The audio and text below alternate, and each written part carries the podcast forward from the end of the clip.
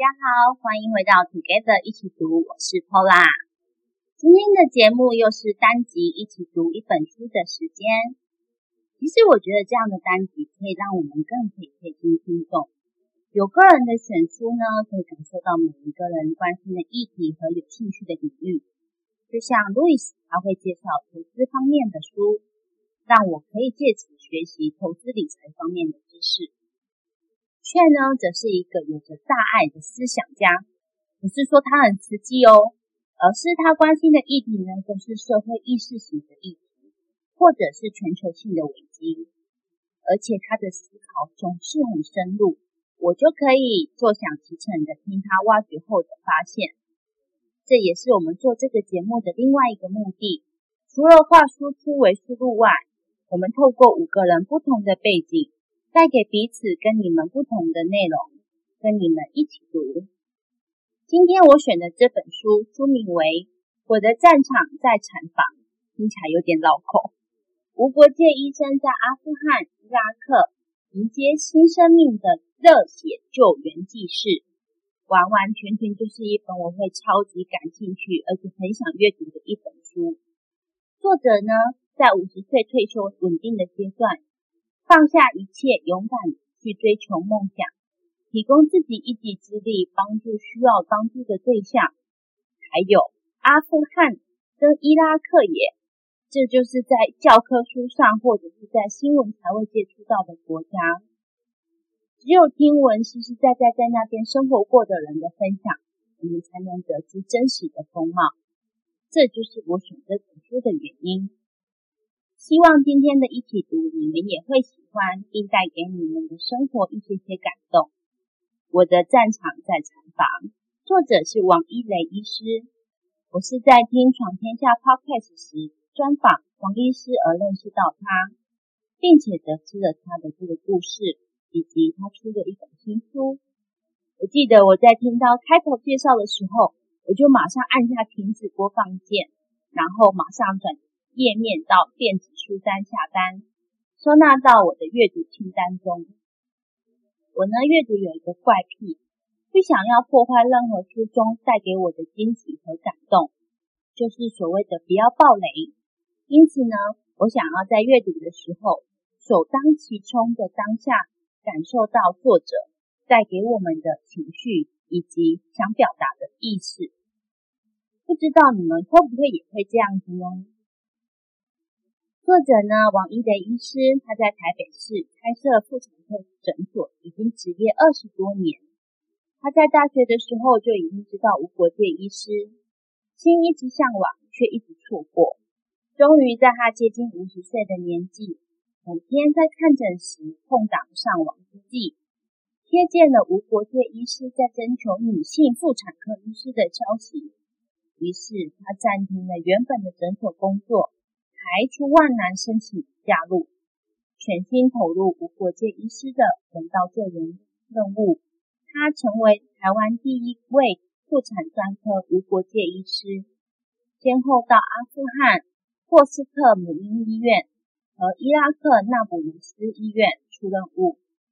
他利用有限的资源尽力，为来到医院的产妇接生救命。这本书的架构呢，它总共分了十一个章节，其中包含三篇专栏以及三十八则小故事。王医师分别出过的两次任务，上述提到的一次在阿富汗的霍斯特母婴亲善医院，另一次则是在伊拉克的纳卜鲁斯医院。这本书就是王医师在期间遇到的事件以及外派的趣事分享。在一开始呢，我想介绍一下无国界医师的这个组织，不知道各位对他熟不熟悉？它的简称为 MSF，原文是法文。很抱歉，我不会念法文，所以没有办法念整个完整的法文原文给各位听。但可以用英文说的是，Doctors Without Borders 是一个独立的国际医疗人道救援组织，致力为武装冲突。传染病、流行病和天灾影响，以及排拒于医疗体系之外的人群，提供紧急医疗救援。我因为这本书对这个组织有更一点了解，也改正了我一直认为的无国界医师的组织。这个组织的资金来源最直接的就是捐款，你知道吗？无国界医师的经费其实百分之九十七都是来自于公众的捐款，包括全球七百万名的独立捐款者。它的用意是要确保救援行动的独立和灵活。剩下的百分之三才是来自于政府以及国际组织的其他收入。我是因为王医师的这本书才知道，原来 MSF 是不接受国家层级或大公司的捐款，原因就是避免在冲突战争的地区有立场不够中立的嫌疑，而影响了医疗工作。在这本书，王医师有举例到，在二零一六年时。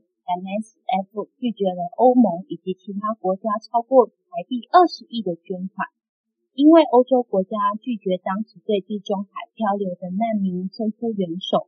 这让我想到，政治或者是新闻媒体，每一个个体、组织或者是传播媒介背后都会有财团的支持。那如果有财团的支持，那他就一定会有一个立场。所以我们在阅读新闻媒体或者在听政见时，一定要带着觉知思维判断资讯的正确性。第二件事，我一直想着我自己不是从医，不是念医学背景的，所以无国界医师这个组织在我的国际志工名单上面早早就画图了。但其实 MSF 的志愿工作者中，医生、护理师。等医疗人员只占百分之五十，其他的百分之五十是拥有财务、人资、物流管理、建筑等各方面专长的人员。所以，就算你不是念医学背景的，也有机会可以加入这个组织哦。若对无国界医师的信念和工作有兴趣的听众朋友，也可以到他们的官方网站了解更多。那进入这本书的故事，我从中呢挑选了两个故事，想跟大家一起分享。第一个故事标题是“狠心说 no，有时才是真正的慈悲”。王医师的第一个任务是在阿富汗霍斯特母婴医院，在那里每年要接生两万多个婴儿，相当于一整个台北市的生产全集中在一个医院。有一个数据显示，二零一九年台北市出生人数就为两万一千四百六十八人，所以繁忙的程度可想而知。另外还有一个数据，就是产妇死亡率，在阿富汗每十万名孕妇中有一千两百九十一位孕妇死于分娩过程，比例是百分之一点三。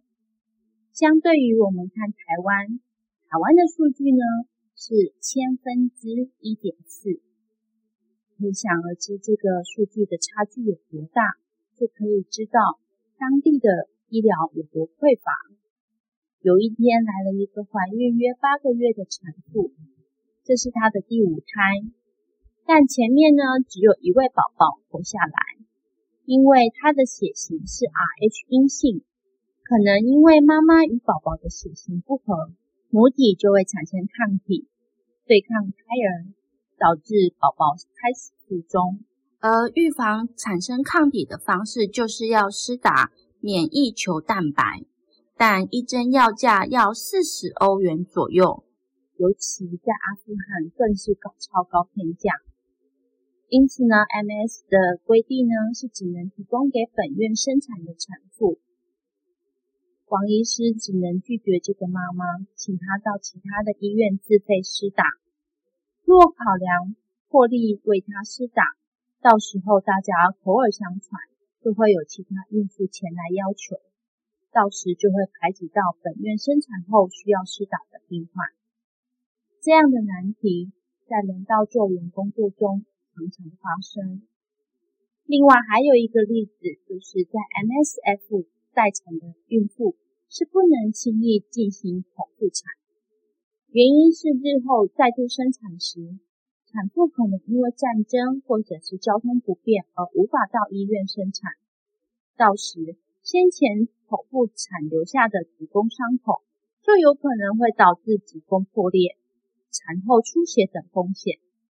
重复非必要性的剖腹产，也会消耗当地有限的医疗资源，而排挤真正需要手术的救命病患。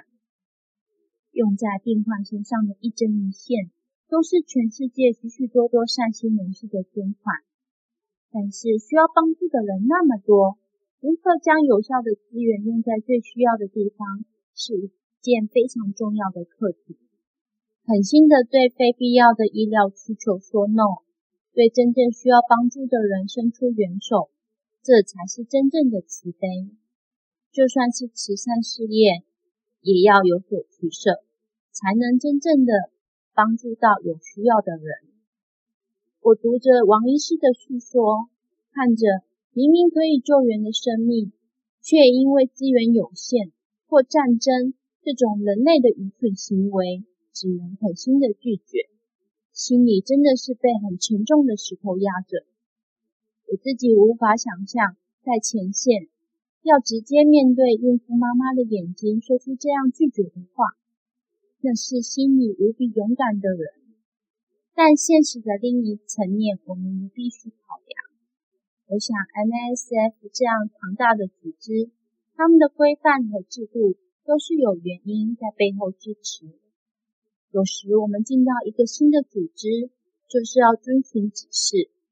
这社会、这世界就是这样运作的。第二则故事，我想问你们。平常你的包包里什么东西是必备的？什么东西是随身携带的呢？你可以想象是脐带夹和一支消毒刀片吗？这个故事呢，是王医师在伊拉克出任务时听到一位助产士督导的分享。这个故事也让我感到非常的不可思议，想着天哪，在现实生活中发生的事情。真的是比电影演的还要戏剧化。这位助产士督导，他是来自于肯亚，他分享了他在南苏丹出任务的经历。当时他在南苏丹的一个小村落中的医院帮助生产，但有一天接到安全警报，叛军要打来了，因此他们只好仓皇撤离医院，到最近的联合国庇护所。因为撤离的很匆忙，当时助产士身上只有一件衣服，在庇护所五天都没有刷牙洗澡。后来叛军离开了，村民蜂拥而至，想要寻求医疗救援。来生产的妈妈，孩子生下来，助产士只能撕下妈妈身上的衣服的布条，绑住脐带，用好不容易找到外科小刀，慢慢切断脐带。这个刀片泡了酒精消毒后，重复再使用到下一个产妇身上。而产后出血的病患没有收缩止血药物，只能打上点滴，用手按摩子宫，祈祷出血会自己停止。其他员工都逃跑了，只剩下助产士一人。因此呢，他将近七天七夜没有睡觉，日夜不停地接生。直到总部派人来接替为止。还有一次，正在村庄中治疗病患时，他收到了电话，叫他紧急回医院。回到医院呢，发现大家都打包完成了。助产士回到房间，仓皇打包，随着大家撤离到机场，坐上货运飞机。飞机起飞后十分钟，就听到远远传来爆炸的声音。原来是叛军突然攻入了医院所在的城市。之后两个星期后，叛军被政府军赶跑了，状况稳定。助产士又回到原来的医院，继续执行医疗业务。听完上面助产士的经历，事事就像在看电影一般的剧情。去过南苏丹后，不管到哪里，助产士都会保持房间。东西井然有序，因为随时做好收拾行囊、撤离的准备。而在平日的随身包包中，他永远背着一双手套、脐带夹和一支消毒刀片。我简短的摘录精华，整段的故事真的就像战争电影似的。我觉得这是一段可以坐在摇篮，然后脸上散发着光芒，跟子孙炫耀。林州骂当年可是有多勇的一段经历呢？我给自己的生活人生目标就是不白活。有机会，我一定要帮助有需要的人，而机会是不会自己来敲门，而是要我们自己去创造的。以上两则带给我的震撼十分巨大，但现今二零二二年，世界上仍然有这样的事件在发生中。其实书中有一些会让人十分难过的故事，我想着不要一次就把气氛搞得如此沉重。当然。王医师也分享了一些感恩快乐的故事，会让你觉得这世界还是充满希望的。读着这些送进产房的妈妈们，她们在各自的黑袍之下，有着自己的故事。我非常佩服王医师的勇气和专业背景，在人生最舒适的年纪，选择为梦想而冒险。希望我们自己永远有一颗热血且冒险的心，而且看着书中每一位孕妇所发生的濒临生命危机的故事，妈妈们真的是怀着冒险的心和无比的勇气在孕育下一代。妈妈真的很伟大。听完这集的你们，心里有没有一些感触呢？祈福我们出生在台湾，相较文明的社会价值，女性已有自我意识及主宰。不用依附于丈夫或家庭。我们期待听到你们任何相关的经验或感想，与我们分享。这世界需要更多善良的初衷、爱的故事以及温暖的力量。最后，如果喜欢我们的节目，也请给我们五星好评，且推荐给你身边也喜欢阅读的朋友。也欢迎留言写下你对自己的想法与意见。祝大家有一个愉快美好的一天，Together 一起读，与你下次见。